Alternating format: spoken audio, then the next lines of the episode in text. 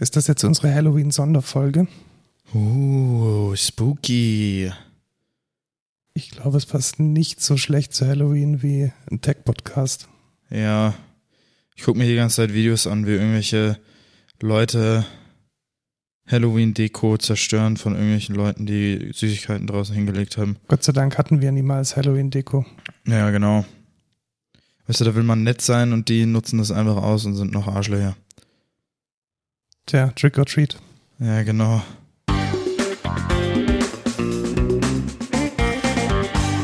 Hallo und willkommen zur 69. Folge Code Culture Podcast. Ich bin der Lukas. Und ich bin der Markus und wir verkneifen uns irgendwelche pubertären Witze über die Folgennummer und freuen uns, diese Woche wieder über Tech und Programmierkram zu erzählen. Was hast du denn letzte Woche gemacht, Lukas? Also so. erstmal will ich erwähnen, dass wir am 1. November aufnehmen. Ja? Stimmt, ja. Heute ist der 1. November, also praktisch der Tag nach dem Halloween. Genau, Allerheiligen, Allerheiligen hieß es früher mal, ja. ja. Ähm, was habe ich gemacht? Oder was hast du mich jetzt gefragt? Ja, genau, hast du Halloween gefeiert? Ja, ich habe tatsächlich Halloween gefeiert. Ich war ähm, gestern auf einer Hausparty äh, mit irgendwelchen Leuten, die ich nicht kenne. Und danach sind wir noch in die Heimatliebe, aka das Splendo gegangen hier in Pfaffenhofen. Das ist die lokale Disco? Genau, die lokale Diskothek. Und ähm, ja, war ganz lustig. Also der DJ war die erste Hälfte eher bescheiden und dann äh, hat er gemerkt, ey, vielleicht spiele ich jetzt auch einfach mal gute Lieder und hat dann am Ende noch die Kurve gekriegt. Es war sehr lustig. Ich habe es äh, sehr, sehr enjoyed. Sehr gut. Und als was hattest du dich verkleidet? Als ähm, 21-jähriger DevOps-Engineer. Okay, also mal was ganz was Originelles. Genau, ja. Ja, verstehe. Ja. Äh, ich habe Halloween nicht gefeiert. Warum denn nicht? Das ist eine gute Frage. Ich bin generell nicht so der Disco-Typ. Ja, und, könnte ich äh, mir auch nicht vorstellen bei nee, dir. Nee, das taugt mir nicht. Konzerte und Festivals sind eher so meins und das, ja, passt auch relativ wenig zu Halloween und war dann schon ganz gut. Hab dann irgendwie hier zu Hause äh, produ produziert. Aha. Ja. Da freuen wir uns doch. Du hast auch was anderes geholfen zu produzieren. Genau, äh, ich hatte letztes Jahr mal ja schon erzählt, dass das Paper, in dem ich Co-Autor bin und Dr. Inge Eike Schäffer, der Hauptautor, dass das letzte Woche jetzt rauskam bei Elsevier im äh, CERP-Genre und wir haben den Best Paper Award gewonnen. Ja, congratulations. Ja, da freuen wir uns natürlich. Also was heißt Best Paper Award? Das ist eigentlich gar nicht mal so was Großes. Das heißt einfach, dass man innerhalb von den Proceedings, also innerhalb von den ja, Veröffentlichungen des diesjährigen Kongresses, dass man da das beste Paper eingereicht hat und das hat uns dann schon ziemlich gefreut. Der Link zum Paper ist nochmal in den Show Notes. Also wenn ihr das beste Paper des Kongresses lesen wollt, dann könnt ihr das unter Open Access tun. Also ihr müsstet nicht mal auf Sci-Hub gehen, sondern könnt euch das PDF direkt von Elsevier runterladen. Ja, cool. Ich habe es mir auch definitiv durchgelesen.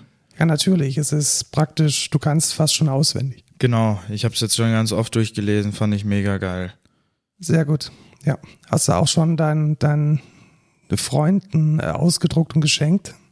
Ähm, Muss noch machen. Noch nicht, aber das kommt ja jetzt dann bei Weihnachten. Sehr ja? gut, sehr gut. Genau. Äh, auch äh, relativ pünktlich zu Weihnachten wird mein neues MacBook Pro kommen. Ich habe jetzt tatsächlich eins bestellt. Ui, was denn für eins? Kleinster Prozessor. Dann Aha. aber gemaxed out auf 32 Gigabyte RAM. Okay. Was mit dem kleinen Prozessor geht und 2 Terabyte SSD. Ja, das ist natürlich schon amtlich. Und ich glaube, das ist das schon ein ganz gutes Setup für meinen Anwendungsfall, der zu 90 Prozent aus Audio besteht. Und ähm, die Software, die du benutzt, noch nicht geportet ist für den. Genau, die Software noch nicht geportet M1. ist. Das ist ein bisschen traurig, aber ich hoffe, dass der M1 jetzt länger als ein Jahr hält und dass die werten Entwickler von Yamaha, zu denen Steinberg ja gehört, dass die das mal auf die Reihe kriegen und Cubase nativ auf dem M1 äh, laufen lassen. Das wird garantiert ein Paid Update sein. Also da mache ich mir nichts vor. Da muss ich wahrscheinlich nochmal irgendwie 100 Euro bezahlen. Aber das ist es dann wert, wenn es dann schneller und besser geht. Weil du kennst ja die Projekte, die ich hier teilweise offen Yep. habe. Das ist schon schwierig, Traurig. frustrierend. Ja.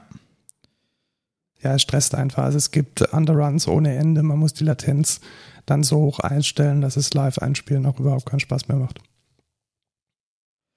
Ja, ich hoffe, da ähm, gibt's dann bald mal bessere Sachen, weil ich arbeite ja auch mit deinem Setup. Deswegen. Ja, aber das ist, eigentlich ist es traurig, dass man für, für ein gescheites Audio-Setup wirklich einen, einen Top-of-the-Line-Rechner braucht. ja, Hätte ich jetzt, weißt du, auch so in, wir arbeiten ja auch gemeinsam mit dem Utopia an einem Studio für Newcomer oder für Jugendliche hier im Pfaffenhofen.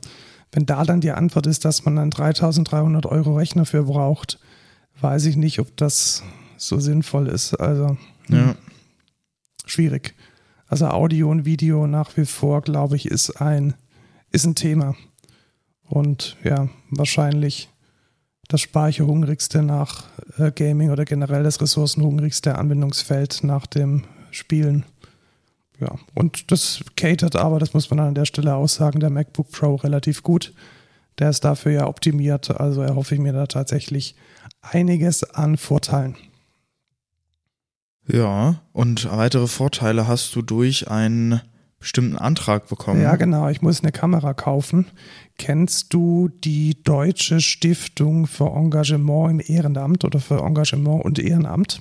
Klar, die, die, B-Seite von dem besuche ich jeden Tag.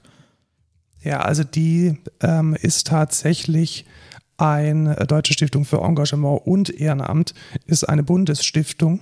Und diese Stiftung hat für Vereine immer mal wieder sehr, sehr gute und sehr ja auch ansprechende Anträge, die man stellen kann, also Ausschreibungen, auf die man dann einen Antrag stellen kann. Und ich habe tatsächlich mit meinem CVM jetzt einen Antrag geschrieben und 2500 Euro bekommen, beziehungsweise zugesagt bekommen, um damit eine Kamera zu kaufen für den CVJM. Also eine Formatkamera, eine Systemkamera mit zwei Objektiven und ein bisschen Peripherie außenrum. Und ich werde jetzt dann wahrscheinlich nächste Woche mich ganz, ganz, ganz tief in die Fotografie und in den Markt einarbeiten müssen, um dieses Geld dann innerhalb von einer Woche auch auszugeben, weil das ist der Deal. Das Geld muss halt relativ schnell abgerufen und ausgegeben werden. Und dann kann ich hier vielleicht auch mal eine Review geben. Mein ganz großer Favorit gerade ist eine Sony Alpha 7 III.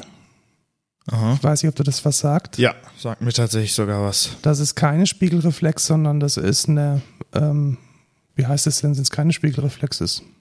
Digitalkamera, oder? Digitalkamera so im unteren Bereich der Professionalität und warum die, ich bilde mir ein, dass sie die beste ist, was ähm, Autofokus und äh, niedrige Lichtverhältnisse oder schlechte Lichtverhältnisse betrifft, weil der Hauptanwendungsfall ist tatsächlich, dass wir die Musiker bei den Konzerten und Festivals, die wir organisieren, fotografieren.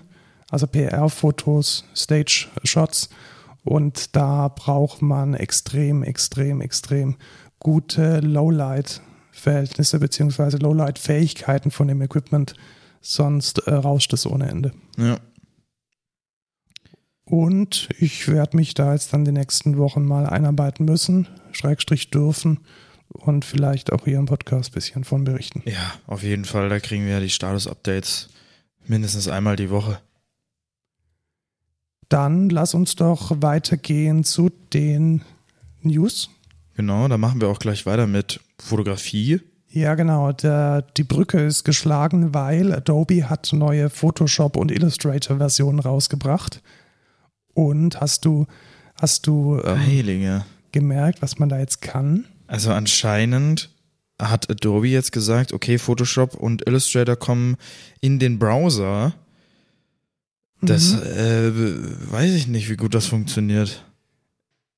Nicht gut, aber weil sie wissen, dass es nicht gut funktioniert, haben sie das tatsächlich auf einen ziemlich guten Scope reduziert, nämlich Rückmeldungen geben. Also kommentieren. Okay. Und das finde ich einen ganz okayen Anwendungsfall. Also ich habe den regelmäßig, diesen Anwendungsfall, dass ich eine PDF fertig mache für irgendein Festival oder einen Flyer für eine Veranstaltung und dann kommt irgendwie im Chat dann, ey, das Genre ist doch irgendwie falsch und mach doch hier die Reihenfolge anders und mit der Zeit noch dies und jenes. Und das dann aus dem Slack irgendwie aufzupicken, ist echt stressig. Und es wäre einfach viel geiler, wenn die Leute drin rummalen könnten und sagen, hey, schau mal, hier ist noch ein Fehler. Oder da äh, hinterfragt es nochmal, ob das Genre hier richtig angegeben ist. Und das finde ich dann schon einen legitimen Anwendungsfall für Photoshop und Illustrator im Web. Ja, okay, ich verstehe es. Ja, ähm, bringt mir jetzt nicht so viel, weil ich mache nicht so viel Collab-Ding, aber ist bestimmt ganz cool. Ja, also ich glaube, also was, was ist der Anwendungsfall? Der Anwendungsfall ist letzten Endes, du hast einen Kunden oder du hast weitere Stakeholder, die da mitreden müssen oder wollen in deinem äh, Creative Output. Und da ist es, glaube ich, ganz gut, wenn man dann einen einfachen Weblink teilen kann. Es ging jetzt schon, aber jetzt mit der Möglichkeit, da drin noch rumzumalen und irgendwie Dinge zu editieren, macht es das Ganze dann natürlich ein bisschen besser. Was mir da nicht sehr gut gefällt, ich, du hast ja auch die Creative Cloud, gell? Ja. Äh, hast du schon gemerkt, dass Photoshop jetzt ähnlich auch wie Apple dich dahin hat, alles in der Cloud zu speichern? Ja.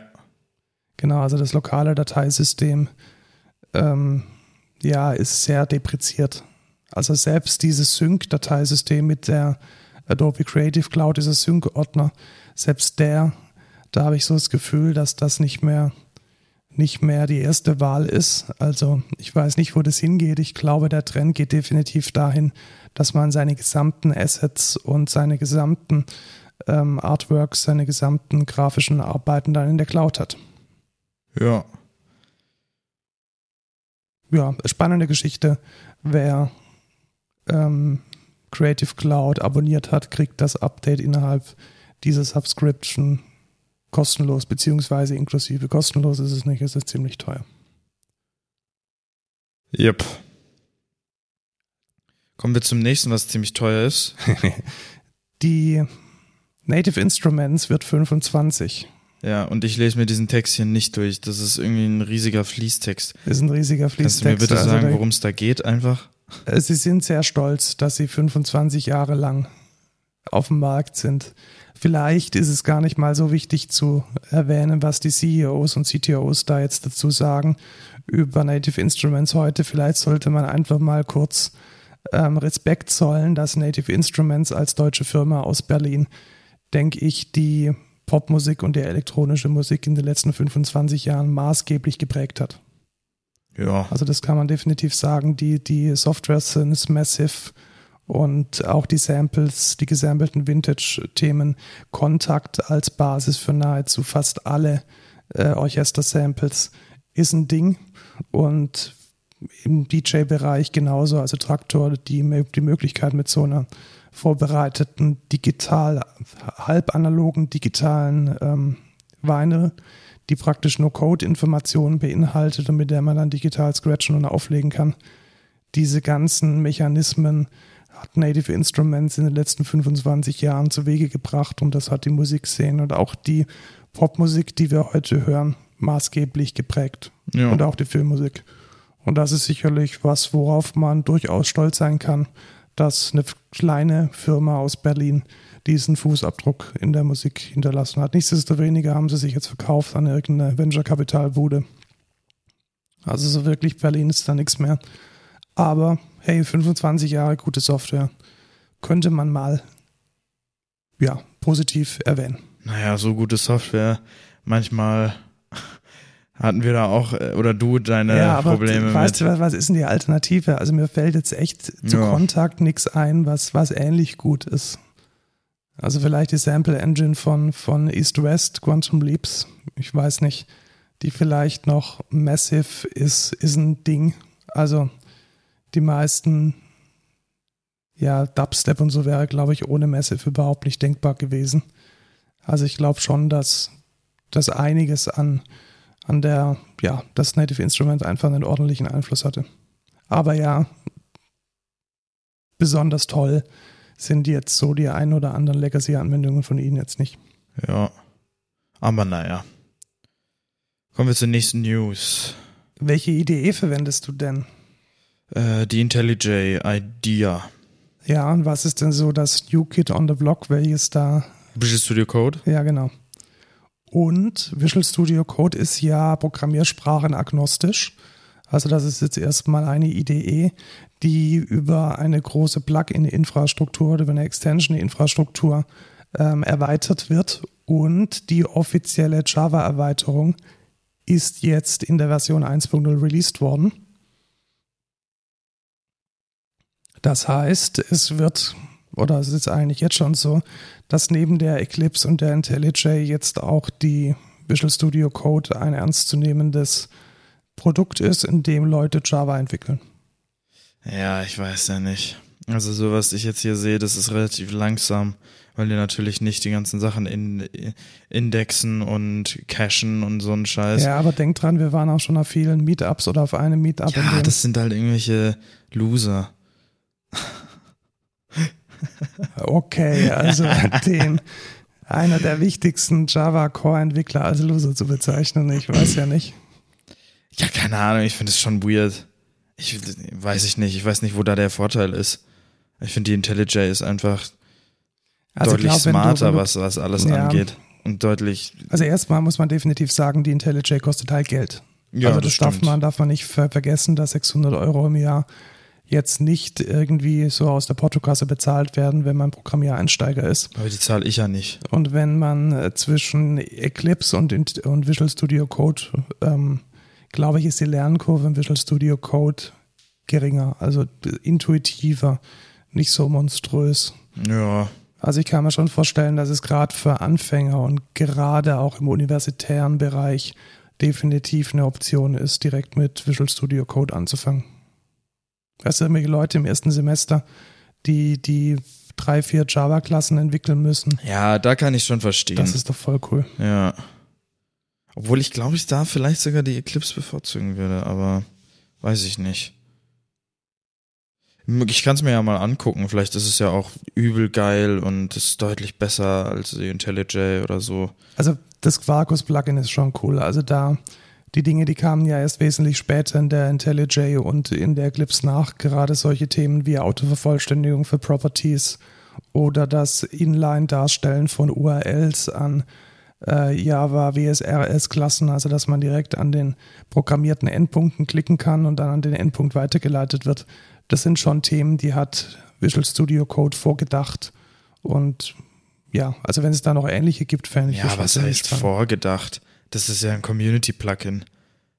Ich glaube, die Landschaft in Visual Studio Code ist einfach viel einfacher zu managen, weil halt alles ein Plugin ist und du halt direkt was dafür entwickeln kannst. Ja, genau, aber das hier ist ja auch ein Plugin. Also das, ja, das ja, würde genau, ich jetzt mal genau. als, als eins betrachten. Also das ist ja kaum, also Visual Studio äh, Code an sich ist ja ziemlich nackt und bare. Genau. Also man, man muss ja selbst irgendwelche erweiterten Git-Funktionalitäten wie das Darstellen von einem, von, von einem Baum oder von einem Graph ähm, nachrüsten. Also so ist ja, es halt gedacht. Da, ja, aber zum Unterschied dazu ist halt IntelliJ nicht so gedacht und wenn da halt irgendwie ein neues Framework kommt, dann braucht es halt erstmal fürs Adopten.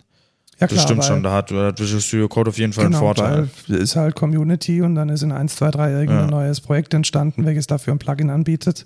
Das ist bei einem kommerziellen Produkt wie IntelliJ jetzt natürlich nicht so schnell möglich. Ja, obwohl man da natürlich dann auch sagen kann, ist, ähm, die Plugins, die dann manchmal da drin sind, sind jetzt auch nicht so. Ja, das stimmt. Also da gibt es echt, echt also, einige, die. Die komplett scheiße Also was man sind. halt also, auch immer beachten muss, diese Plugins haben halt Vollzugriff auf deinen Code.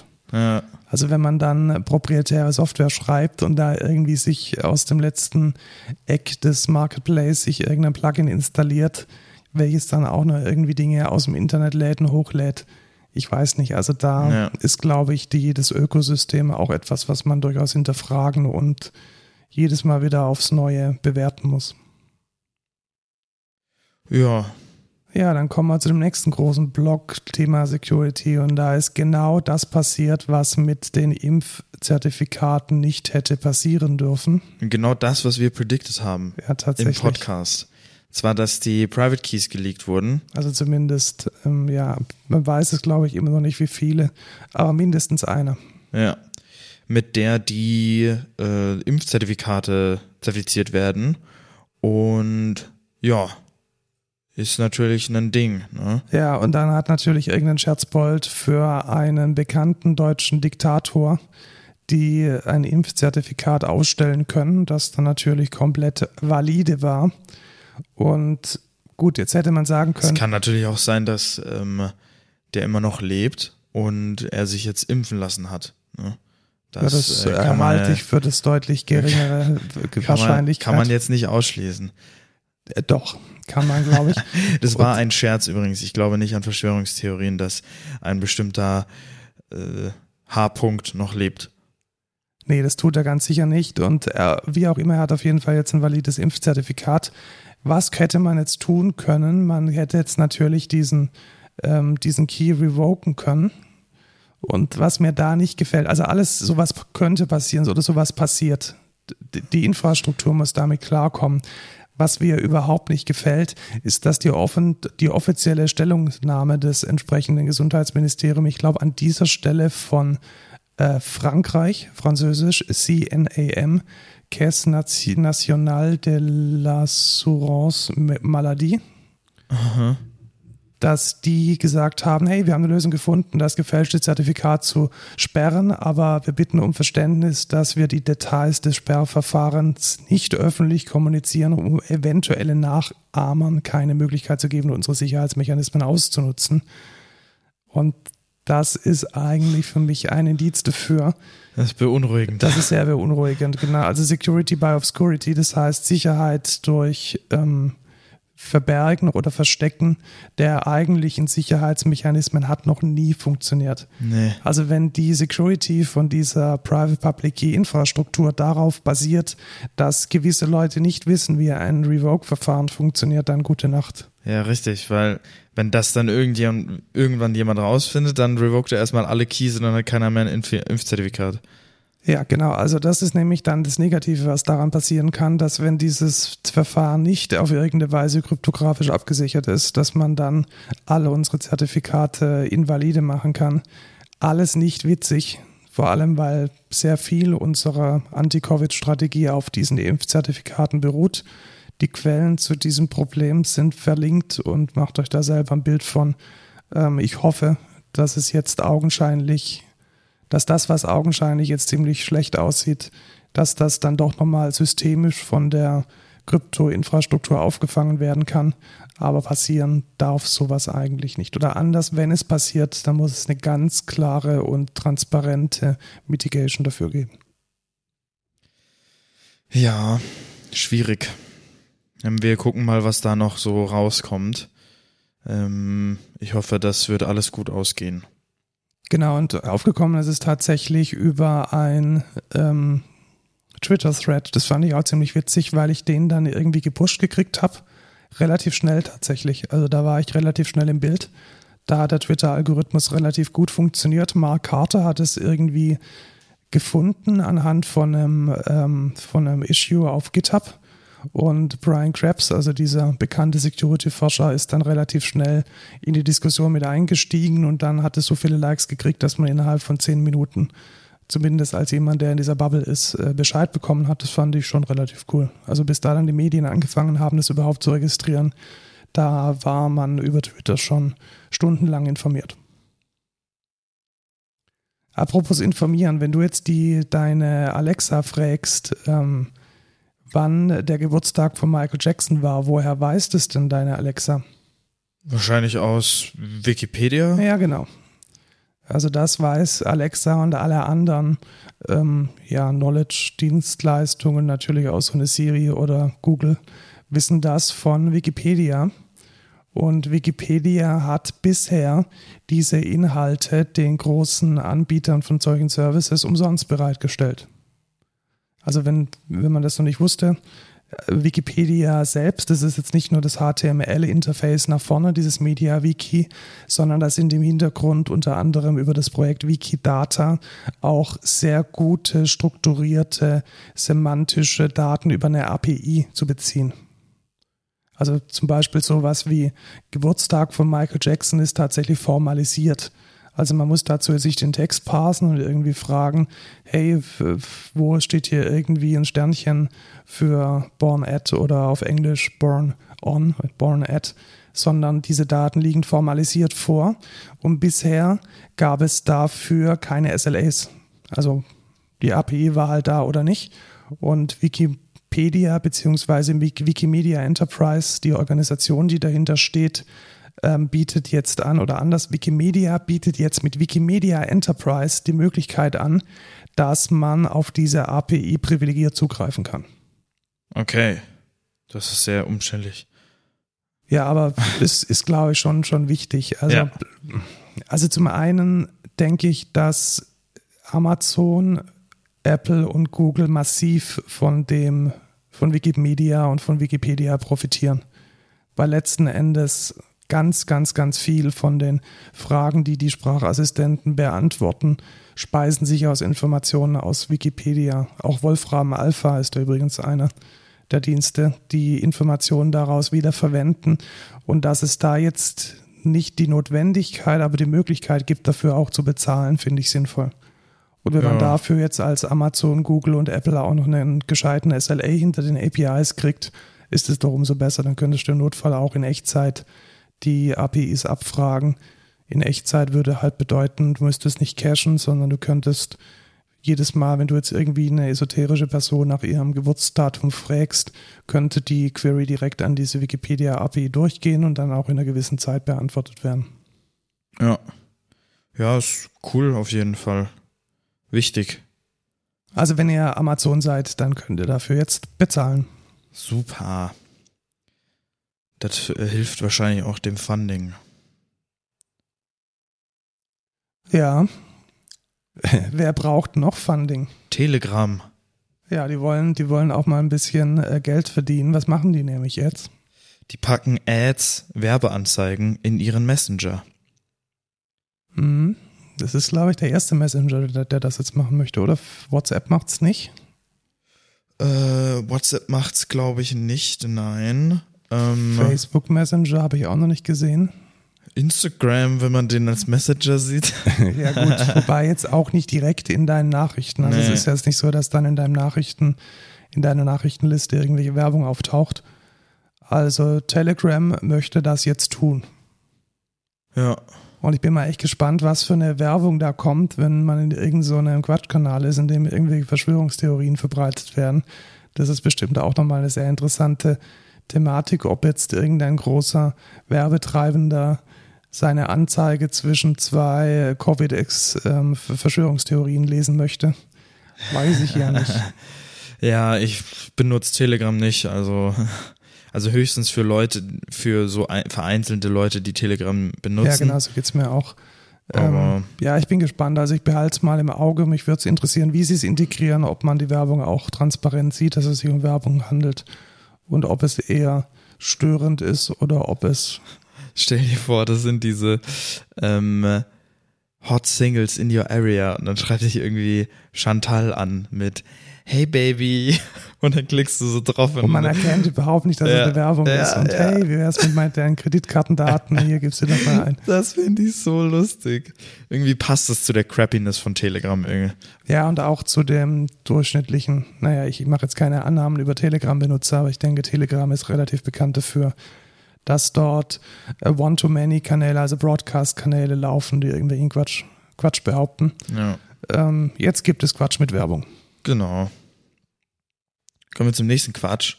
Facebook, äh, ich meine Meta. Was ist denn da passiert? Ähm, Facebook hat sich umbenannt, nämlich äh, zu Meta, weil der Mark Zuckerberg will jetzt äh, dein ein Metaversum ein Metaverse aufbauen. Aber jetzt müssen wir noch mal, jetzt müssen wir noch mal ein bisschen sortieren.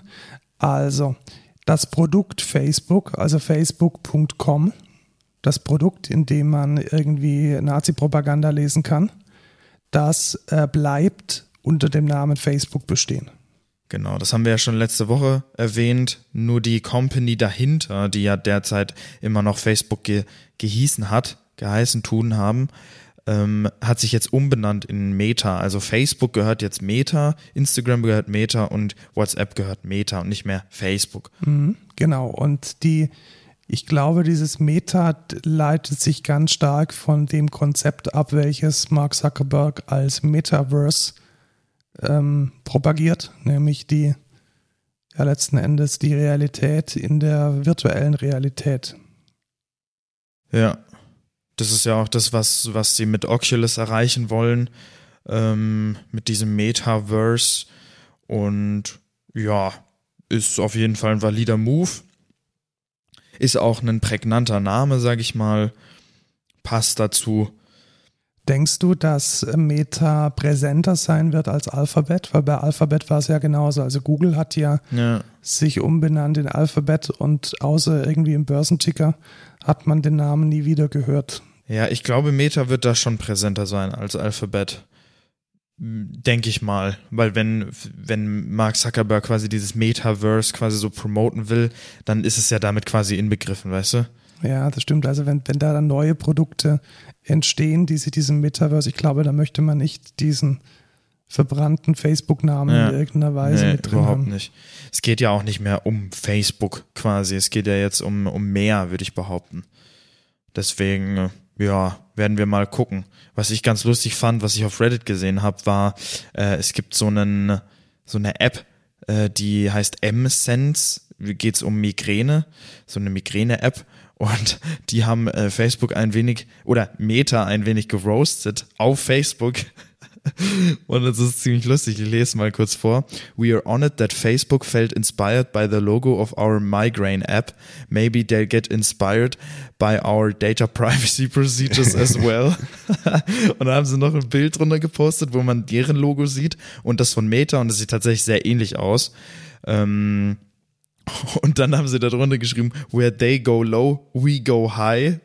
Hashtag Data Privacy. Finde ich schon äh, ein richtig schöner Seitenhieb an Facebook Ja, äh, oder. Meta in dem, in, in dem Sinne.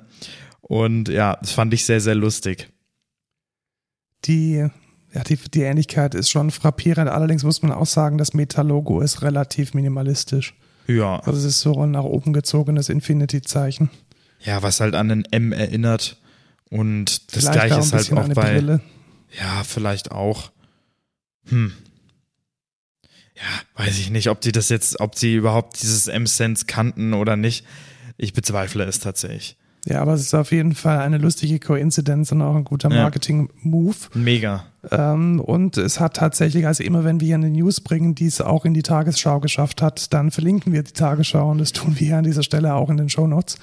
Was allerdings ähm, für die Tiefe von dieser gesamten ähm, Meta ja, Ausgründung, Neugründung ganz spannend ist, ist ein eines der sehr seltenen Interviews mit Mark Zuckerberg. Und ähm, ich finde es mega spannend, dass das eben nicht an irgendwie eine New York Times ging oder an irgendeine Financial Times oder an CNN, sondern lo and behold strategy.com, welches wir schon öfters mal hier erwähnt hatten. Also wirklich Ja, cool. äh, großes Kudos an ähm, Strategy, dass dieser Wurf gelungen ist und tatsächlich auch ein kostenloses Podcast-Interview mit Mark Zuckerberg rauskam. Ja, es ist jetzt nicht irgendwie eye-opening und irgendwelche neuen News, von denen man jetzt nie was gehört hat, aber ähm, ganz, ganz cool. Also wenn man sich diese 20 Minuten mal geben möchte, dann ist das eine schöne Sache. Äh, Interviewer ist der Autor in der Strategy, Ben Thompson. Und ich denke, jetzt kann man tatsächlich sagen, der wichtigste Tech-Blogger in der Szene. Ja. Weil, ja, wenn man ein Interview mit Mark Zuckerberg kriegt, dann kann man, glaube ich, sich schon wichtigsten Tech-Blogger nennen. Gab es da nicht auch irgendwie dieses ähm, Interview mit Mark Zuckerberg mit dem Video, wo er so einen so Barbecue Sauce auf seinem Bookshelf-Ding hatte? Genau. Ich weiß aber nicht, ich glaube, das war, das war einfach nur ein Stream. Ah, ich weiß okay. nicht, ob das ein, ein ganz offizielles Video war. Ja, ich fand die Memes darüber nur lustig. Also da haben sich dann alle drüber lustig gemacht. Am geilsten fand ich, glaube ich, diese Meme, wo so, ähm, I'm, I'm also a human. I have a barbecue sauce on my bookshelf. Just like every other human, right? fand ich ganz lustig, ähm, um nochmal diese Echsenmenschen-Theorie äh, aufs Korn zu nehmen. Äh, Finde ich sehr, sehr lustig. Da, da ist das Internet mal wieder ähm, gut dabei, sage ich mal. Ja, ähm, eine kleine News möchte ich noch anhängen hinter diese, diesen Facebook-Blog, nämlich dass äh, durch die Veröffentlichung von Quartalszahlen, jetzt maßgeblich von Snap und Facebook und Google, die Auswirkungen von Apples äh, Veränderungen in der Art und Weise, wie mit Privatheit umgegangen wird, zum ersten Mal sich in Zahlen niederschlagen und Wert verloren. Und wen äh, plagt es am meisten, dass man nicht mehr über Apps hinweg tracken kann? Das ist tatsächlich Facebook und Snapchat. Also die Klasse, Snapchat auch. Ja, Snapchat was? auch Heftig. tatsächlich. Also ja, also bei Snapchat hat es mich echt gewundert. Ja, mich auch. Bei Facebook war es mir klar. Ja. Also tatsächlich, weil auch die, ich schalte selber Anzeigen sowohl für Veranstaltungen und ich habe auf unseren Excentra Facebook-Account Zugriff, wo wir die Performance unserer Anzeigen auch measuren. Und seitdem Apple standardmäßig auf iOS alles dicht macht, kannst du vergessen. Also du kannst die Leute nicht mehr wiederfinden, du hast keine Informationen mehr wie früher. Irgendwie Instagram sagt dir, ist ein Softwareentwickler, dann wird da auf Facebook die Anzeige angezeigt und vice versa. Das geht jetzt halt alles nicht mehr, zumindest nicht auf der iOS-Plattform, was auch gut ist, was dann allerdings dafür sorgt, dass die Erfolgsquote von Anzeigen in den Keller geht und da die meisten Anzeigen ähm, bezahlt werden nach Klicks oder nach einem Target, wird da natürlich auch das Advertising-Budget äh, entsprechend gekürzt, weil die Leute einfach nicht mehr diesen Erfolg haben, den sie früher damit hatten. Facebook argumentiert immer ein bisschen der Schade vor allen Small Businesses, also irgendwelchen Leuten, die, die einen Gürtel verkaufen wollen, der irgendwie mundgelutscht und handgedübelt irgendwo in Nevada, in Nevada äh, gemacht wurde. Weiß ich nicht, ob das so das große Argument ist. Auf jeden Fall hat man es in den Quartalszahlen von ähm, Facebook und Snap gemerkt. Bei wem hat man es nicht gemerkt, beziehungsweise wo gehen dann halt alle hin? Zu Google, weil bei Google ist die User Story eine ganz andere. Jemand sucht nach einem mundgelutschten, ja. handgedübelten Gürtel auf Google und findet ihn dann halt auch. Und deswegen ist das alles auf einer Plattform und das Problem ist gar nicht mehr so groß für Google wie jetzt für Facebook und Snap.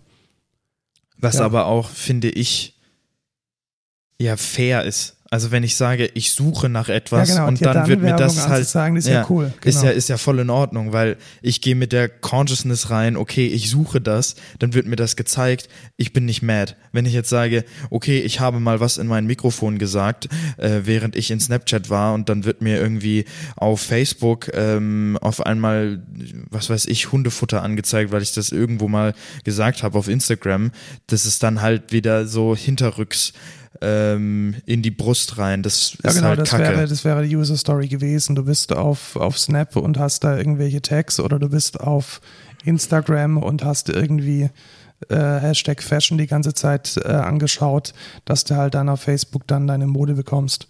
Gut, das geht jetzt nicht mehr. Ja. Gut für unsere Privatheit, schlecht für die Portokasse von Facebook. Du meinst Meta? Meta, ja, wo, ja, Meta. Ja. Seit neuestem Meta. Ja, genau. So, äh, dann kommen wir zu der äh, letzten News und die hat es wirklich in sich, weil äh, Apple hat still und heimlich neue Hardware veröffentlicht. Hä? Ja. Neue Hardware? Ja, Apple hat neue Hardware veröffentlicht und es kam in keiner Keynote vor und es gab auch keine Pressemitteilung dafür. Ist es das, was ich jetzt gerade hier angucke? Ja. Dieses äh, Putztuch. Ja. Das ist doch keine Hardware. Ja, ist es Software? Das ist ein Tuch. Ja, für 25 Euro. Du kannst dir jetzt ein Apple Poliertuch ganz offiziell für 25 Euro kaufen. Super, oder? What the fuck? In was für einer Welt sind wir angekommen? Weißt du, pray ich praise Apple so, dass sie so schön äh, Privacy haben äh, und irgendwie da, da zumindest etwas für die Customers tun wollen, auch wenn es scheinheilig ist. Und dann bringen sie für 25 Euro ein Poliertuch raus. What the fuck, ey. Ist doch geil. Also in 10 bis 12 Wochen lieferbar tatsächlich. Holst du es dir? Und äh, hat eine Was steht da? Nicht mit dem iPhone 5S oder älter kompatibel. Was? Ja, tatsächlich. Ja, also da ist eine Kompatibilität. Das ist offiziell. Ich bin gerade auf der offiziellen auf dem offiziellen Apple Store. Es ist kein April-Scherz. Es ist tatsächlich äh, erst ab dem iPhone SE der ersten Generation kompatibel.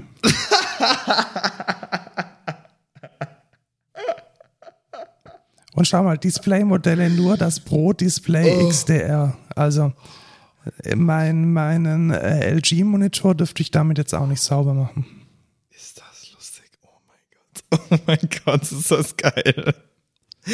Oh mein Gott. Und weißt du, was mir dazu empfohlen wird? Was? Vier Rollen für meinen nicht vorhandenen Mac Pro. Und weißt du, was diese vier Rollen kosten? Wie viel, wie viel? 849 Euro. Gott. Das ist doch echt Realsatire. Das kann doch nicht sein. es, ist, es, ist, es kann nicht echt sein. dass wir leben in einer Simulation oder so. Das ist, das ist ja, das ist ja absolut krank. Also wenn, wenn ihr ein Poliertuch aus weichem, abriebfreien Material für jedes Apple-Display haben Ey, wollt, das könnte, das könnte ein fucking The Onion Artikel sein, was und eine, ich würde drüber lachen. ja, und ich, ich würde sagen, ich würde das 100% glauben, dass es so ein, dass es einfach so ein Satire-Ding ist. D das ist wirklich echt. Das, Ja, das ist kann, echt. Ich bin ja das kann nicht sein. Das kann doch nicht sein. Soll ich es mir aus Scheiß kaufen? Ich, nee. Ich rufe den Support an. Ich sag, ich habe ein iPhone 5S, kann ich das Poliertuch damit bitte auch benutzen? Genau, oder ob es auch kompatibel ist mit deinem LG-Monitor. Ja. Also, nee, ich rufe an. Also ich habe einen Samsung, aber ich, ich fand das Apple Poliertuch so schön. Funktioniert es damit auch? Wahrscheinlich übernehmen sie keine Garantie, dass es funktioniert. Ja, ja. Das ist ja, das ist ja wirklich. Das ist eigentlich ein What the fuck der Woche, wirklich. Das ist ja unglaublich. Das ist ja unfucking glaublich. Alter, okay. Apple-Poliertuch. Ich glaube, ich shopp's mir nachher gleich mal. Das ist ja der geilste, das ist das, das geilste Release 2021. Was denkst du, wie das meinst du, es kommt so schön eingepackt in so einer weißen Verpackung? Denkst du, das ist 100% recyclable? Bestimmt, oder? Mit, mit ähm, irgendwie keinen CO2-Emissionen? Ja, also garantiert. Ich verstehe nicht, warum die das nicht mit in die Keynote aufgenommen haben. Das ja. wäre so, Alter, das wäre so lustig gewesen. It- Aber das ist einfach serious. Weißt du, Xbox, Xbox, ich finde, das ist ein super Vergleich zu Xbox. Da haben wir ja, haben wir da letzte Woche drüber geredet. Haben wir da überhaupt drüber geredet, dass man jetzt diesen Kühlschrank bestellen kann? Nee. Also Xbox hat ja, hat ja in ihrer, in irgendeiner, nach der, nach der Enthüllung von der neuen Xbox haben die, ähm, gab es ja ganz viele Memes darüber, dass es so aussieht wie, wie ein Kühlschrank oder wie, eine, wie einfach so eine Box. Und dann hat Xbox tatsächlich so einen Trailer rausge, äh, rausgehauen, wo die vorgestellt haben, die Xbox, der Xbox Kühlschrank. Und die haben den jetzt wirklich rausgebracht. Den kann man jetzt bestellen. Und das ist halt lustig, weil das einfach Satire ist. Weißt du, die, die nehmen sich selber aufs Korn und sind da selber lustig drüber. Aber Apple, Alter, ich verstehe das nicht. Es ist unglaublich. Weißt du, was ich meine? Ja, Es ich weiß, was du meinst. Es, Alter, wie kann das, wie kann das? vielleicht, vielleicht ist es, ich bin mir zum Beispiel auch bei Manowar nicht sicher, ob die nicht irgendwann mal gemerkt haben, dass äh, man sie, dass sie sich selbst nicht ernst nehmen. Vielleicht ist Apple jetzt auch an dem Punkt angelangt. Alter. Das kann nicht sein. Das ist, ich, ich, ich, ich zweifle gerade an, an, an meiner Sanity irgendwie. Das kann nicht sein. Naja, egal, komm, Wie, wie, heißt denn, wie heißt denn diese amerikanische Modemarke mit Ohr, diese, dieser rote Schriftzug, die auch irgendwie Backsteine verkaufen und da ihr Logo draufpacken? Ach, Supreme. Supreme, genau. Ja. Also weißt du, Ja, stimmt. es kann auch irgendwann, Aber das ist ja, so das ist ja eigentlich, sein, so eine, ja, weiß ich nicht, aber ich glaube, bei Supreme ist es mittlerweile auch Satire. Also, Oder äh, Mark, äh, Mark Jacobs, Mark bei Mark Jacobs bei Jacobs. Also der nimmt sich ja auch komplett aufs Korn. Also aber ist das aufs Korn nehmen? Ich weiß es nicht. ich weiß es nicht, ich weiß es auch nicht. Es, es sieht aber wirklich so es, aus, es sieht ich. so aus, als wäre das einfach, einfach serious. Einfach, ja, wir bringen jetzt ein Poliertuch raus. Das ist unglaublich. Unfucking glaublich. Also das ist ja, es ist krass. Es wäre so, weißt du, we- weißt du, was richtig geil wäre? Ich glaube, April nächstes Jahr bringt ungefähr jeder, also wenn Google und Samsung sich da irgendwie ansatzweise dran, dran denken, das wäre geil, wenn die sagen würden, okay, wir bringen auch ein Poliertuch raus. Dann aber ein bisschen günstiger für genau. 23 ja, Euro. Richtig. Und dann machen die so, ja, kostet auch nur 20 Euro. Gleiche, bessere Qualität als von Apple. Das wäre so lustig. Und ist auch mit meinem LG-Monitor dann Genau. kompatibel. Und ist sogar mit dem, das wäre lustig, wenn sie dann sagen, ist sogar mit dem iPhone 5S kompatibel. ja. Tja, Ja. da staunst du. Das, das wäre ja, es ist ja unglaublich. Kommen wir von einem nicht ganz so ernsten Thema zu einem sehr ernsten Thema, nämlich unserem Thema der Woche. Kennst du die Geschichte, warum wir dieses Thema der Woche machen? Äh, nee, ähm, war das das mit dem Erstsemester-Ding? Ja, genau. Ja? Also wir, ähm, es gibt an der THI immer eine Art Ringvorlesung, in der man mit wirtschaftsnahen praktischen Anwendungsfällen aus der Praxis konfrontiert wird. Dozenten sind dann so Menschen wie ich oder auch unser Chef oder Kai war dieses Mal auch dabei. Und ich möchte euch da einfach meinen Impulsvortrag ein bisschen näher bringen, den ich dort gehalten habe, sehr stark abgestrippt, weil die Details, die kann man sich sparen. Und zwar geht es um Variantenmanagement und die damit verbundene Komplexität. Okay. Das erklär doch mal. Genau, hast du dir schon mal ein Auto gekauft? Nein. Wie, was machst du denn, wenn du dir ein Auto kaufen möchtest? Auf eBay Kleinanzeigen gehen? Was machst du, wenn du dir einen Neuwagen kaufen möchtest? ah, ich würde mir den, glaube ich, konfigurieren. Ah, okay. Und wie funktioniert das denn? Ja, das ist auf so einer Webseite Mhm. und dann äh, wähle ich da so meine Add-ons, die ich haben will. Okay, also es gibt da verschiedene Pakete, verschiedene Features und die kann man entweder an- oder abwählen. Genau. Sehr gut, okay. Äh, wo kann man denn noch was an- oder abwählen? Mein Lieblingsbeispiel Bei der ist Wahl, Der, ja, ja, das taugt jetzt für mein Beispiel nicht so gut. Aber wie wär's denn mit Subway? Ah, ja, Da hast du ja auch verschiedene Optionen. ja. Also du hast ein so ein Base-Modell, so, so Turkey and Ham. Turkey and Ham und dann kannst du entweder mit Zwiebeln, ohne Zwiebel, mit Tomaten, ohne Nee, dann Tomaten, erstmal welcher Salat. Käse. Genau, erst kommt der Käse, da hast du eine Option. Genau. Kann Dann- auch sagen, nicht toasted oder toasted. Genau. Und du hast ähm, dann äh, verschiedenes frisches und eingelegtes Gemüse, welches man da draufpacken kann. Und das ist zumindest von der Komplexität und von der Art und Weise, wie es zusammengestellt wird, ein Konfigurationsproblem tatsächlich. Aha. So, also wir haben jetzt ein Produkt, welches in verschiedenen Konfigurationen erhältlich ist. Ja. Und das ist jetzt, also bei Subway ist es nicht ganz so kritisch, aber bei einem Fahrzeug, bei einem Auto, bei einer Landmaschine oder auch bei einer Fertigungsstraße, bei einem Roboter ist dieses Variantenmanagement sehr wichtig. Weil was möchte man natürlich tun? Man möchte generische Aussagen über die Produkteigenschaften und Qualitäten treffen können. Also man möchte sagen können, für alle Varianten gilt oder alle Varianten sind baubar, alle Varianten können kombiniert werden. Das sind nicht ganz triviale Aussagen, die man in dieser Komplexität erreichen möchte, die man treffen möchte. So, und jetzt müssen wir uns Gedanken machen, wie viele Möglichkeiten von unterschiedlichen Varianten gibt es denn bei Subway? Können wir die alle überprüfen? Können wir die alle checken? Wie viele Möglichkeiten von unterschiedlich konfigurierten Fahrzeugen, von einem unterschiedlich konfigurierten BMW, Mercedes, Ich glaube, da geht, da geht man ganz schnell in Gefilde, wo man mehr als alle Atome im Universum hat. Genau, und das versuchen wir uns jetzt herzuleiten. Das versuchen wir uns jetzt herzuleiten. Also, wir brauchen jetzt erstmal eine Formalisierung für dieses Variantenproblem. Und da hat sich in dem Bereich der Produktkonfiguration oder des Produkt Lifecycle Managements der Begriff des Konfigurationscodes etabliert. Mhm. Das kennt man vielleicht tatsächlich, wenn man sich schon mal so ein bisschen tiefer mit Autos beschäftigt hat. So, hey, welche Codeliste hat denn dein Fahrzeug? Das ist letzten Endes eine eindeutige Identifikation der Merkmale, der Eigenschaften der Bauteile, die ein Fahrzeug hat. Warum?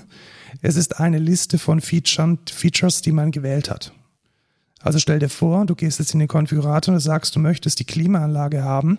Dann hat die Klimaanlage vielleicht den Code KA101 und damit hast du gesagt, ich möchte die Klimaanlage, die Klimaanlage sozusagen an.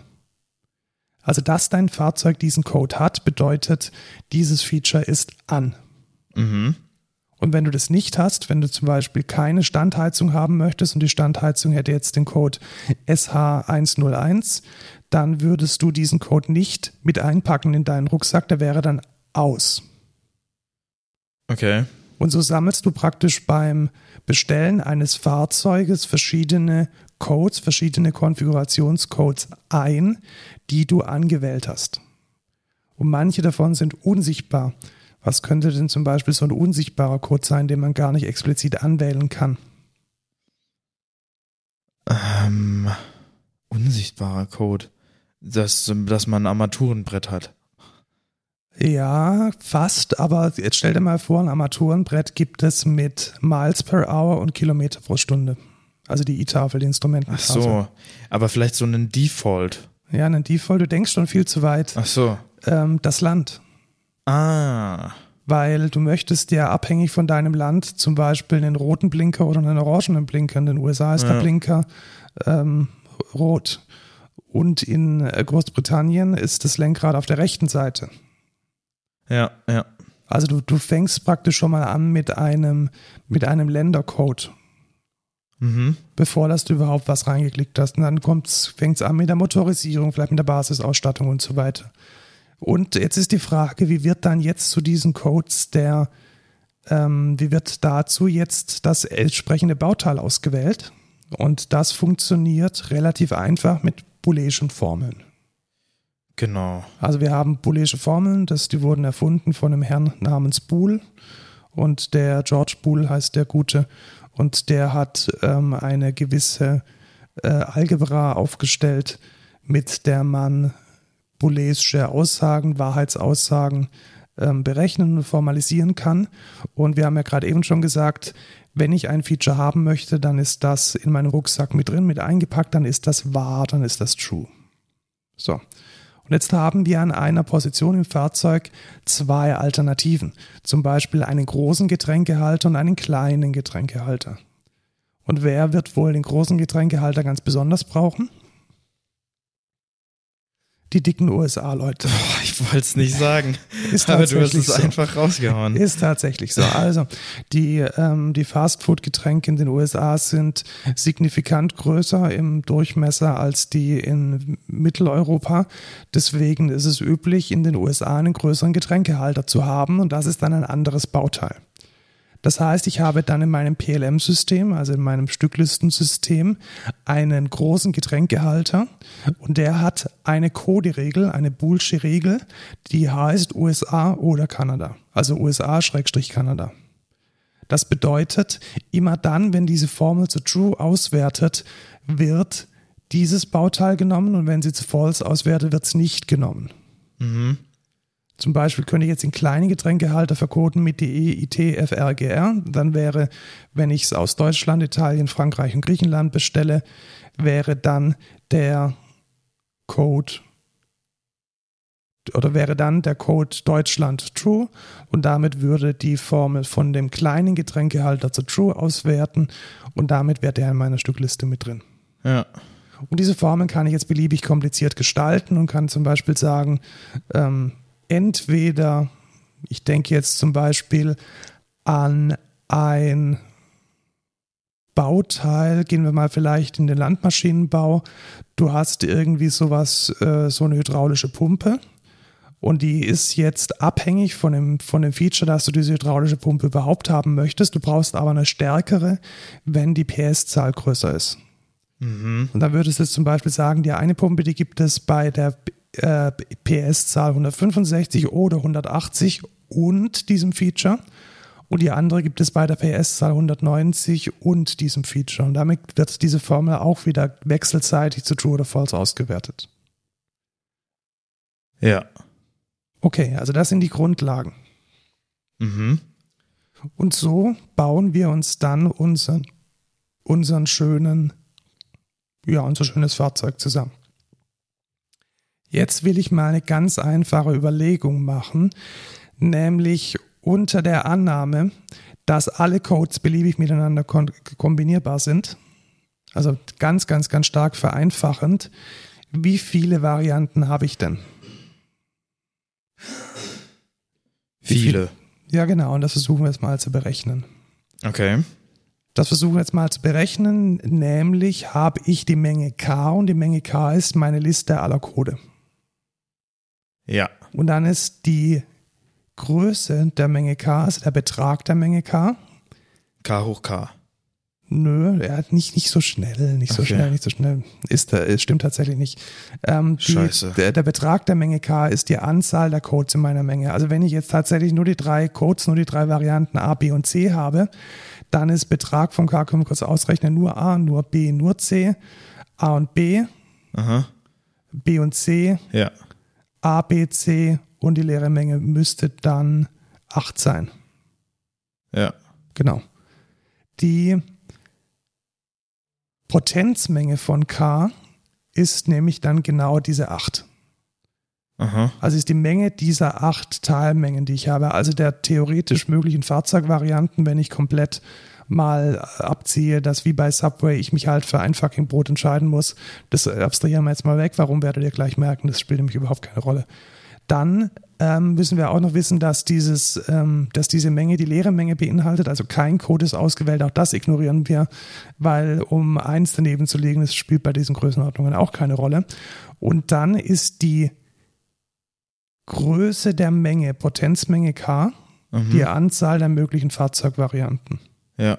So, und jetzt schauen wir uns ein schönes, ein schönes ähm, mathematisches Buch an und lernen dann, dass die Size, also die Größe der Potenzmenge von K, gleich 2 hoch Betrag von K ist.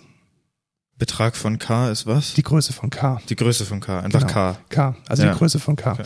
Also ganz konkret, die Potenz, die Größe der Potenzmenge von ABC ist 2 hoch 3.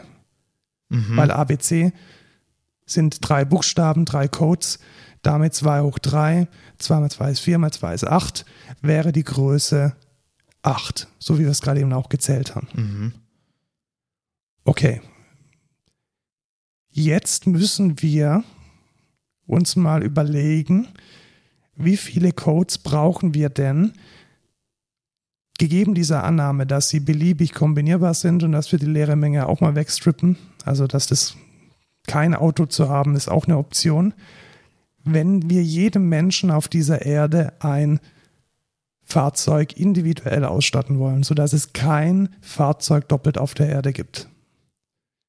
Damit kommen wir in die Formel Potenzmenge von K gleich 2 hoch, oder Betrag der Potenzmenge von K gleich 2 hoch Betrag von K Aha. soll 7,71 Milliarden sein. Ja. Und was kommt dann für die Anzahl von K raus? Ich habe es auf der Slide schon stehen. Das kann man mit, mit dem Logarithmus jetzt ausrechnen. ja. Auswendig kann ich das jetzt nicht Aber ausrechnen. ich kann es dir sagen, Ja. 32,8. Ah, okay. Das heißt, bei 33 Codes äh, hätte Kriegt- man schon mehr, äh, mehr Varianten, als man äh, jedem Menschen auf der Erde geben könnte. Genau, das, wenn ich jetzt mal davon ausgehe, ich glaube, wenn wir mal die ganzen Constraints abziehen, dass ich mehr als 33 Optionen bei Subway habe, oder? Ja, stimmt. Ja, ja, auf jeden Fall. Ich glaube schon. Also, Oder? Warte. Du hast fünf Brötchen. Dann hast du. da gilt aber die Regel XOR, also ich brauche ein Brötchen, das macht es nochmal ein bisschen ja, komplizierter. genau, das ist ein bisschen schwierig. Ja. Und dann musst du sagen, man braucht auch einen. Eine, also, aber, aber eine, primäre- eine Option mehr für, für, ähm, Ja. geht ja wieder in die Potenz. Das heißt, ja, lass uns mal davon ausgehen, es gibt 36 Optionen. ja. Ja, stimmt. Ja, und dann noch die Soßen. Ja, stimmt, auf jeden Soßen, Fall. Also, auf jeden Fall, auf jeden Fall. So, Glückwunsch. Äh, wir können jedem Menschen auf dieser Welt ein individuelles Subway-Sub zubereiten. Ja. Das ist krass. Wenn man sich das so vor Augen führt, das ist heftig. Ja, das ist die, die Komplexität der, ähm, ja, der Exponentialfunktion. Die geht ja halt durchs Dach. Ja. So, und jetzt kommt die nächste Frage. Also erstmal zu diesen 32 oder 33 Codes. Es gibt alleine schon 206 Länder auf der Welt. Ja. Das heißt, selbst mit dieser ganz kleinen Annahme, die ich am Anfang gesagt habe, dass das Land auf jeden Fall mit verkodet werden muss, sind wir schon, wenn wir keine Regeln haben, auch hier gilt ja wieder bei den Ländern XOR, also ich kann nur ein Land auswählen, wenn wir jetzt keine Regeln manifestiert haben, dass uns die Komplexität durchs Dach geht. Ja.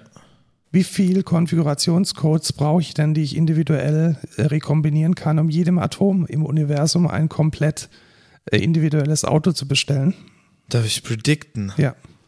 Sagen wir mal so eine 42. Nee, das ist zu wenig tatsächlich. Scheiße. Aber Also- 42 ist die Antwort aufs Leben. Ja, leider nicht. Ach, Also, Mann. Man streitet sich noch ein bisschen, aber es soll ungefähr 6 mal 10 hoch 79 Atome im Universum geben. Ja. Und da käme man dann auch da, wenn man wieder den natürlichen Logarithmus auflöst und Wolfram Alpha, Alpha da ein bisschen ähm, rechnen lässt, auf 204 und nee, 265,02, also 266 sagen wir jetzt mal. Das heißt mit 266 beliebig Okay, das sind aber schon relativ viele dann. sind ja. viele, aber weit Aber im, im, im Sachen von Autos ist es genau, natürlich in nicht Sachen viel. von Autos sehr, sehr wenig. Ja. Also da kommen wir eher so in den Bereich knapp unter 1000, was dann die Komplexität natürlich noch nach oben treibt. Das heißt, wenn ich da jetzt keine Regeln hätte oder keine Optimierungen vornehmen würde in dem System, müsste ich in der Lage sein, jede Konfiguration auf jedem Atom des Universums zu speichern. Also ich bin überhaupt nicht in der Lage, diesen Speicherplatz überhaupt zu allozieren, um diese einzelnen Varianten in irgendeiner Weise individuell auszurechnen. Ja, das heißt, man braucht eine sehr, sehr smarte Logik, um diese Codes zu berechnen, auszuwerten. Ja, und selbst das genügt nicht. Also du brauchst tatsächlich das, was wir jetzt einführen oder was ich jetzt so am Ende von, den, von dem Thema der Woche noch motivieren möchte, dass man sich eben Regelwerke überlegt, dass man genau das, was du gerade eben jetzt schon herausgefunden hast, nämlich dass es nur ein Brot geben kann, Ja. dass man das formalisiert. Also, dass man relativ früh sagt, hey, wir haben hier zwar acht Codes für die acht unterschiedlichen Brotsorten oder anders, wir haben hier acht Codes für die unterschiedlichen Motorisierungen eines Fahrzeugs, aber wir stellen sicher, dass in dieser, in dieser Range von Code genau eine ausgewählt werden muss oder maximal eine ausgewählt ist. Das würde man äh, boolesch mit einem XOR ausdrücken. Ja. Also ein strenges Entweder-Oder innerhalb einer gewissen Menge. Und äh, genau das tut man dann auch. Aber wir haben jetzt, glaube ich, ein sehr gutes Gefühl dafür bekommen, wie man, wie komplex diese Sache trotzdem wird. Und wenn man dann irgendwie 10% besser wird, ist es immer noch unbeherrschbar. Das heißt, man muss sich da noch mehr einfallen lassen. Und ja, ein Ansatz davon ist tatsächlich Hornklauseln zu verwenden. Das ist eine ganz spezielle Form von äh, booleischen Formeln, von prädikatenlogischen Aussagen fast schon. Und da stellt man sicher, dass dann das Auswerten, also das Satisfiability-Problem in, äh, in halbwegs akzeptabler Laufzeit, ich sage es bewusst nicht polynomiell, weil ganz einfach ist es nicht, in halbwegs akzeptabler Laufzeit ausgerechnet werden kann. Und ja, das sind so dann die Dinge, die wir unter anderem in unserer Software lösen müssen. Ja. Aber das machen wir ganz gut. Ja, also genau, gegeben der Komplexität machen wir das ganz gut und es macht auch tatsächlich sehr viel Spaß. Das war ein kleiner Ausflug in Komplexitätstheorie und Boolesche Algebra. Und damit ist, glaube ich, das Thema zumindest jetzt auf dem Level, den man hier in dem Podcast bieten kann, vollständig und Ja, abschließend erklärt. War auf jeden Fall mal ein komplexeres Thema. Ähm, Finde ich eigentlich auch mal ganz cool. Ja, könnte man ruhig öfters mal machen. Ja, vor allem, weil ich davon echt keine Ahnung habe. Ähm, ja, ich habe ja nicht studiert. Deswegen, Ja, aber ich glaube, ein Studium sollte für sowas nicht ein, ein unüberwindbares Tor sein. nee, das jetzt nicht, aber ich meine, man wird da ja eher da Genau, in dem der, ausgesetzt richtig, im also Studium. der, ja klar, beim Gymnasium oder so lernt man sowas nicht. nee. Das ist dann schon, was ist es eigentlich? Lass mich überlegen, Algebra einfach, Algebra und Ja. ähm, Obwohl tatsächlich als Grenzbereich Bullsche. Bullsche Algebra haben wir tatsächlich sogar in der Berufsschule behandelt. aber jetzt natürlich nicht so krasse Prädikatslogik, wie jetzt äh, wir bei einer Konfiguration von einem Auto haben. Ja, ich glaube, prädikatenlogische Formeln oder so Termersetzungssysteme macht man eigentlich nicht in der Berufsschule. Nee. Man macht, wir haben so, wir haben halt basic, basic Boolsche Algebra gemacht, aber tief ging das jetzt nicht, sage ich mal. Ja. ja, und das ist ja auch komplett okay. Also ja. gerade für die technische Informatik muss man den ganzen Quatsch eigentlich gar nicht wissen. Ja, ja, ja, ja. Gut, dann kommen wir zum Code der Woche. Der Code der Woche, ich muss mal eine neue Kapitelmarke setzen, weil wir uns das doch noch mal ein bisschen verblaffert haben ich hatte diese Woche zum ersten Mal, oder du auch, glaube ich, du hast mit, mit einem unserer Werkstudenten gemeinsam eingerichtet. Ja, zum ersten Mal eher mit, weniger, mit aber GitHub Actions zu tun. Und ich muss echt sagen, ich bin ein bisschen beeindruckt. Echt? Also vor allem deshalb, weil sie halt Jenkins in gewisser Weise redundant machen. Ja, das stimmt natürlich. Also was in GitHub alles, Actions, vielleicht sagen wir erstmal, ja, was genau. es ist. Es ist genau. eine, es ist eine CI/CD-Pipeline, ähm, mit der man, nachdem Code eingecheckt wurde, bestimmte Steps vollführen kann, wie zum Beispiel, ich kompiliere mein Programm und pushe das Artefakt in eine Registry oder ein Repository. Ähm, genau, und genau das haben wir quasi gemacht in unserem Fall. Ja, und traditionellerweise hätte man dafür einen, einen komplexen Bildserver sich aufgesetzt, hätte einen Jenkins als Master Slave beziehungsweise als Server und Agent wie jetzt die Begriffe heißen, aufgesetzt und hätte das irgendwie bezahlen müssen und managen müssen. Und GitHub hat ähm, dieses Feature eigentlich schon vor geraumer Zeit in das Standardprodukt mit eingebaut und wie ich finde auch relativ gut gelöst. Und eine Sache, die mir besonders äh, positiv aufgefallen ist, weil ich auch das immer für alle Leute predige, die den Jenkins verwenden, baut nur in Docker. Und es geht bei GitHub Actions gar nicht mehr anders, als dass man einen Docker-Container angeben muss, in dem dann gebaut wird. Ja. Das finde ich super. Also, ja, tatsächlich, also ich finde ich auch sehr cool. Ähm, natürlich, äh, was man vielleicht noch erwähnen sollte, private Projekte ähm, kann man nicht also wenn man da Secrets reinpacken will, kann man die nicht damit bauen. Da muss man dann äh, payen. Genau, also die, die ist richtig. Die, wenn man in diesen CICD-Pipelines Secrets verwenden möchte, was sich auf jeden Fall anbietet, wenn man es in ein Repository pushen will, dann ist das hinter der Paywall. Genau. Aber sonst äh, finde ich auch auf jeden Fall sehr geil. Ähm, was man vielleicht auch noch dazu sagen kann, GitLab hat das auch. Ne? Ja. Also ja. In, in GitLab funktioniert es quasi genauso. Da hast du auch dann äh, direkt einen Service, der dann irgendwas in der Pipeline baut und es funktioniert auch schon alles. Äh, und das ist auch kostenlos tatsächlich. Finde ich einfach noch erwähnenswert, aber auf jeden Fall sehr, sehr cool. Äh, GitHub Actions sehr empfehlenswert. Also wenn man ein Public Repository hat, dann kann man das ja mal ausprobieren, äh, weil CICD ist eigentlich immer sehr nice. Genau. Hast du einen No-Code der Woche? Ja, habe ich. Ich habe den Link bloß nicht in die Shownotes gepackt. Und zwar, ich habe mir, ich habe auf TikTok gesehen, ach man, das, wenn es schon so anfängt. Dann kann es nur noch besser werden. habe ich irgendwelche Videos gesehen, wo irgendwelche Leute so zusammen gesungen haben über irgendwelche Kack-Tracks, so mega meme-mäßig. Äh, und ich fand es ganz lustig und dann dachte ich mir, ey, äh, das hole ich mir auch. Und zwar gibt es eine App, die heißt Smule und da kann man so Karaoke-Songs quasi singen. Mit sich selber oder irgendwie mit Ja, tatsächlich, also man hat Freunden. irgendwie äh, einmal einen kostenlosen Track, den man irgendwie singen kann und danach kostet es dann irgendwie Geld. Da braucht man dann eine Mitgliedschaft, wo man 10 Euro in der Woche zahlt. also ist, ist das jetzt eine Warnung oder ist das, ist das eine Empfehlung? Es ist äh, beides. Äh, ich finde es einfach lustig, weil man kann, man kann kostenlos bei anderen mitmachen. Das heißt, andere zahlen dafür das Geld also andere bezahlen 40 Euro im, im Monat, ungefähr so viel wie für die Adobe Creative Cloud, ja. um Karaoke zu singen. Genauso viel wie die Adobe Genauso Creative Cloud. Adobe Creative ähm, Cloud. Und dann kann man einfach mit denen mitsingen. Dann haben die nämlich immer so, das ist dann so duettmäßig und dann kannst du mit denen mitsingen. Ich finde es einfach für die Meme lustig.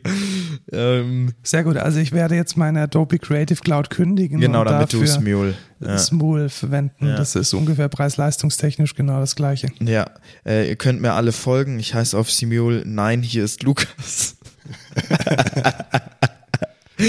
Kann man dann deine Karaoke-Künste anhören? ja, oh nein, oh nein. Lukas, du kannst doch nicht singen. Ey, ich kann singen. Wenn ich will, kann ich singen. Warum, warum brauche ich dann immer so viel Autotune? Äh, halt mal deine. Was soll das jetzt hier? Also, ich kann ja wohl singen, du Arsch. Manchmal triffst du einen Ton. Ja, sagt der Richtige, du kannst auch nicht singen. Ja, ich gebe es wenigstens so. Ja, Opfer. Gut, dann äh, ciao. Und, Nein, hier ist Lukas aufs Mul. Unbedingt reinhören. äh, genau. Und Ähm, genau, wenn ihr ähm, Lukas singen hören wollt, ohne aufs Mul zu gehen, dann werdet Teil unseres Teams. außerdem gibt's Autotune ins Mule schon eingebaut. Bewerbt euch, äh, äh, wenn unter ihr karriere.excentra.de. wenn ihr irgendwas mit wenn Informatik ihr macht. Irgendwas mit Informatik machen wollt. Ansonsten gibt es uns auf Twitter, Twitter auf Twitter, genau, auf Twitter, auf, buymeacoffee.com slash Da heißen wir codeculture. überall Code Culture, Code Culture at excentra.de. Tschüss, Lukas. Ciao, Markus.